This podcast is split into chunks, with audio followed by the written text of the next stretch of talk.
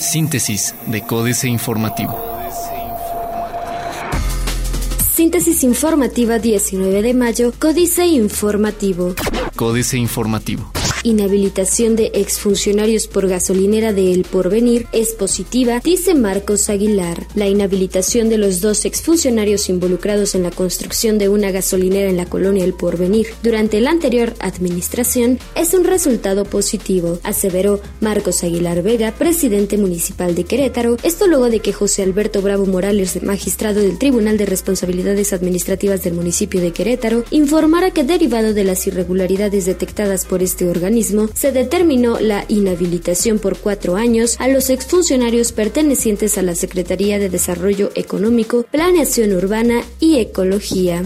Municipio de Querétaro rehabilitará 48 puentes peatonales. Se rehabilitarán 48 puentes peatonales de la capital de Querétaro, informó Alejandro González Valle, titular de la Secretaría de Servicios Públicos Municipales, al indicar que se utilizará una inversión de total de 4 millones de pesos para su mantenimiento. González Valle indicó que la rehabilitación de puentes podría concluirse durante los últimos días de junio, pues a la fecha se están realizando obras en cinco de ellos, ubicados en Hércules y Constituyentes. Precisó que la rehabilitación consiste en la reparación de luminarias y pintura. Se respetará decisión del Congreso de la Unión sobre matrimonio igualitario, dice Marcos Aguilar. El municipio de Querétaro ha sido congruente con la determinación de la Suprema Corte de Justicia de la Nación ante el reconocimiento conocimiento de los matrimonios igualitarios, declaró Marcos Aguilar Vega, presidente municipal de la demarcación, al indicar que será respetuoso de la discusión que se lleve a cabo en el Congreso de la Unión para aprobar la iniciativa de ley que eleva este tema a nivel constitucional, luego de que Enrique Peña Nieto, presidente de la República, presentara una iniciativa que busca reformar el artículo cuarto constitucional para el reconocimiento del matrimonio igualitario, Aguilar Vega expresó que el gobierno municipal se ha mantenido congruente y respetuoso a todas las formas de inclusión de la ciudadanía.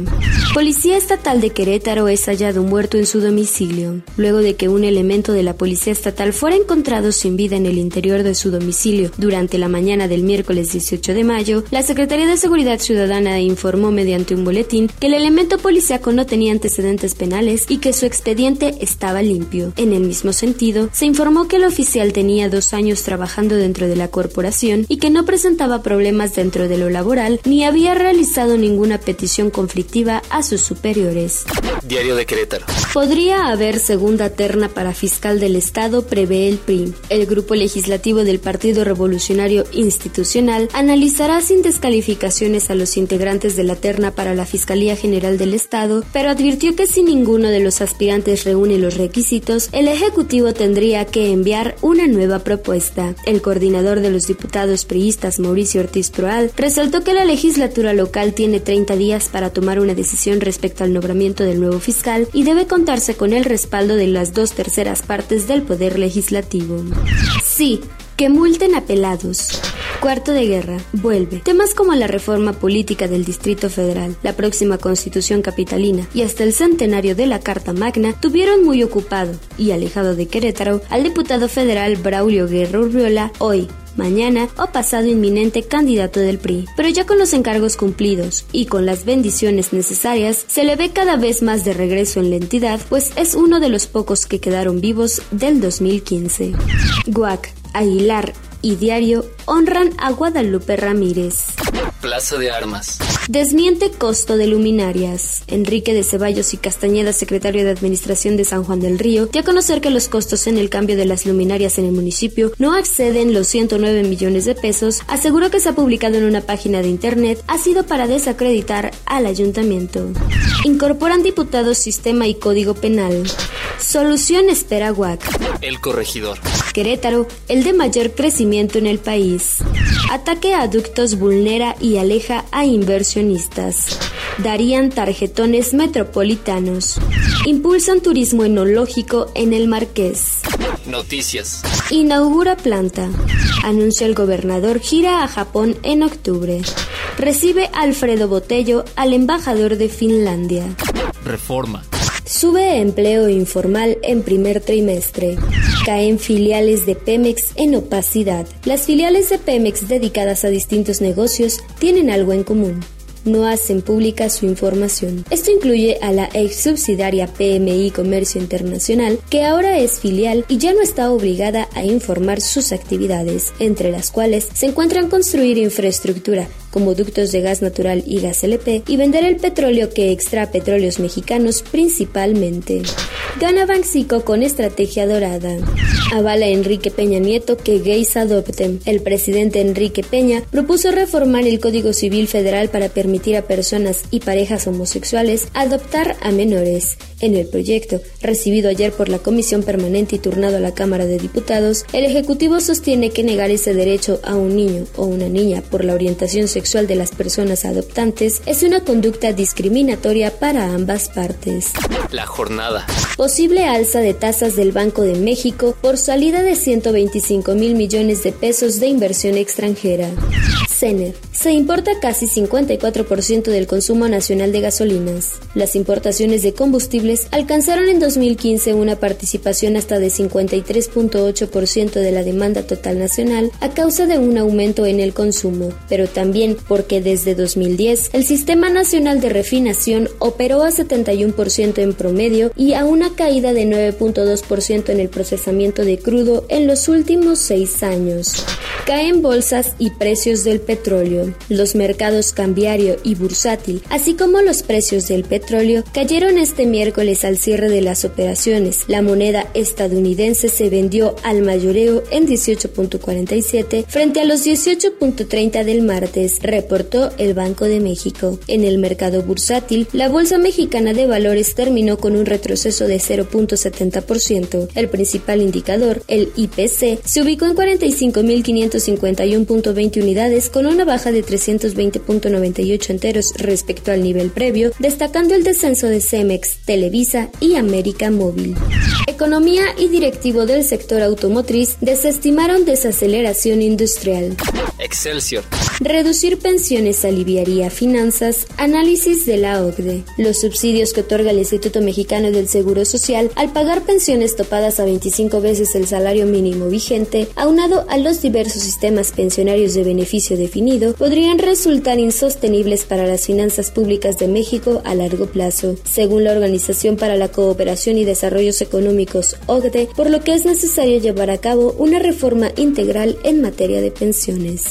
Más trabajadores ganan el mínimo, encuesta de ocupación del INEGI. En el último año, 1.237.000 mexicanos se sumaron al grupo de trabajadores que ganan hasta un salario mínimo diario, de acuerdo con la encuesta nacional de ocupación y empleo, elaborada por el Instituto Nacional de Estadística y Geografía. Los resultados indican que el número de ocupados con ingresos de hasta 73.04 pesos diarios pasó de 6.657.000 en el primer trimestre de 2015 a 7.894.000 en el mismo periodo de este año. Salida de capitales presiona Banxico. Familias prefieren el crédito de nómina y los personales. Internacional. Ex jefe de gabinete de Lula es condenado a 23 años de cárcel. Banco Central de Brasil vigila a nueve prestamistas locales, entre ellos a BTG. El grupo de los siete espera ver cómo Japón retoma su crecimiento económico. Mayor refinería de Ecuador opera al 77% de su capacidad tras sismo. Otros medios.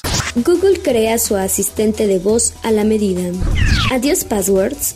¿Cómo nos identificaremos en la nueva era digital? Wozniak ve una nueva revolución. Un asistente virtual, equipos inteligentes y apps de mensajería, mira lo nuevo de Google. Financieras. Dinero. Corrupción doblega al Congreso. Enrique Galván Ochoa. ¿Cómo iban a imponerse la obligación los senadores y diputados de hacer públicas sus riquezas? ¿Por qué tendrían que crear una fiscalía anticorrupción que más adelante los podría llevar a prisión? ¿Por qué trastocar el andamiaje jurídico que los ha protegido y beneficiado? Así que, con toda desfachatez, los partidos del Pacto por México y aliados PRI, PAN y PRD decidieron posponer el tema hasta después de las elecciones del 5 de junio, aun cuando ellos mismos se habían impuesto la obligación de aprobar antes del 27 de mayo el conjunto de normas del Sistema Nacional Anticorrupción. México S.A. Sobre giro en gasto público, Carlos Fernández Vega. El Ejecutivo lo propone, el Legislativo lo aprueba, la Secretaría de Hacienda lo adecua y al final de cuentas, cada quien usa el presupuesto de egresos de la Federación como le dé la gana. Unos se sobregiran, otros reportan subejercicios y algunos más quedan tablas, pero el hecho es que, con todo y los recortes anunciados, en el primer trimestre de 2016, el gasto público ejercido por los ramos administrativos resultó casi 11 mil millones de pesos superior al originalmente autorizado por la Cámara de Diputados y alrededor de 12 mil millones al modificado por la dependencia a cargo del ministro del año. Capitanes. Curry Steng es el capitán de la petrolera canadiense Renaissance Oil Corp, la firma con mayor número de contratos, tres, firmados para explotar petróleo de la tercera licitación de la Ronda 1. Además de que podría hacerse de un cuarto contrato, tiene el ojo en asociaciones con petróleos mexicanos. Políticas. El Santero, Jaque Mate, Sergio Sarmiento. El secuestro sigue siendo una de las peores pesadillas que puede sufrir una persona o una familia. Esta experiencia la vivieron tres hermanas secuestradas en Ixtapalapa, Ciudad de México, en 2009, cuando salían de un gimnasio en la noche. El taxi que tomaron las desvió y las jóvenes, cuyo padre tiene una fábrica de dulces, fueron secuestradas por un grupo armado en una camioneta y llevadas a una casa de seguridad en el Estado de México. ¡Wow! Guadalupe Loaesa. ¿Cuántas propuestas de matrimonio entre las parejas del mismo sexo se habrán hecho formalmente a partir del martes? ¿Cuántos anillos, letreros donde se leerá Just Married y pasteles de Sambors se habrán entregado desde que se conoció la espléndida noticia. ¿Y cuántas lunas de miel maravillosas están por realizarse gracias a que ahora todas, toditas las bodas gay estarán explícitamente reconocidas en la Carta Magna? De esta forma quedaría explícito el matrimonio igualitario en nuestra Constitución, como lo ha determinado la Suprema Corte de Justicia de la Nación, como ya ocurre en varias entidades federativas, anunció Enrique Peña Nieto en un evento en Los Pinos con motivo del Día Internacional de la lucha contra la homofobia. El cruce de Brasil con Cuba y Venezuela. Cuando leí por primera vez que Cuba y Venezuela estaban encabezando una ofensiva diplomática contra Brasil tras la deposición constitucional de la presidenta Dilma Rousseff y la transferencia de poderes al presidente interino Michael Temer, lo primero que pensé era que se trataba de un chiste. Ciertamente, es irónico que Cuba, una dictadura que no ha permitido elecciones libres, partidos políticos o siquiera un periódico independiente en más de cinco décadas, se atreva a criticar la de Brasil por la suspensión de Rousseff por el Congreso que tuvo lugar en estricto cumplimiento con la constitución brasileña. Síntesis de Códice Informativo.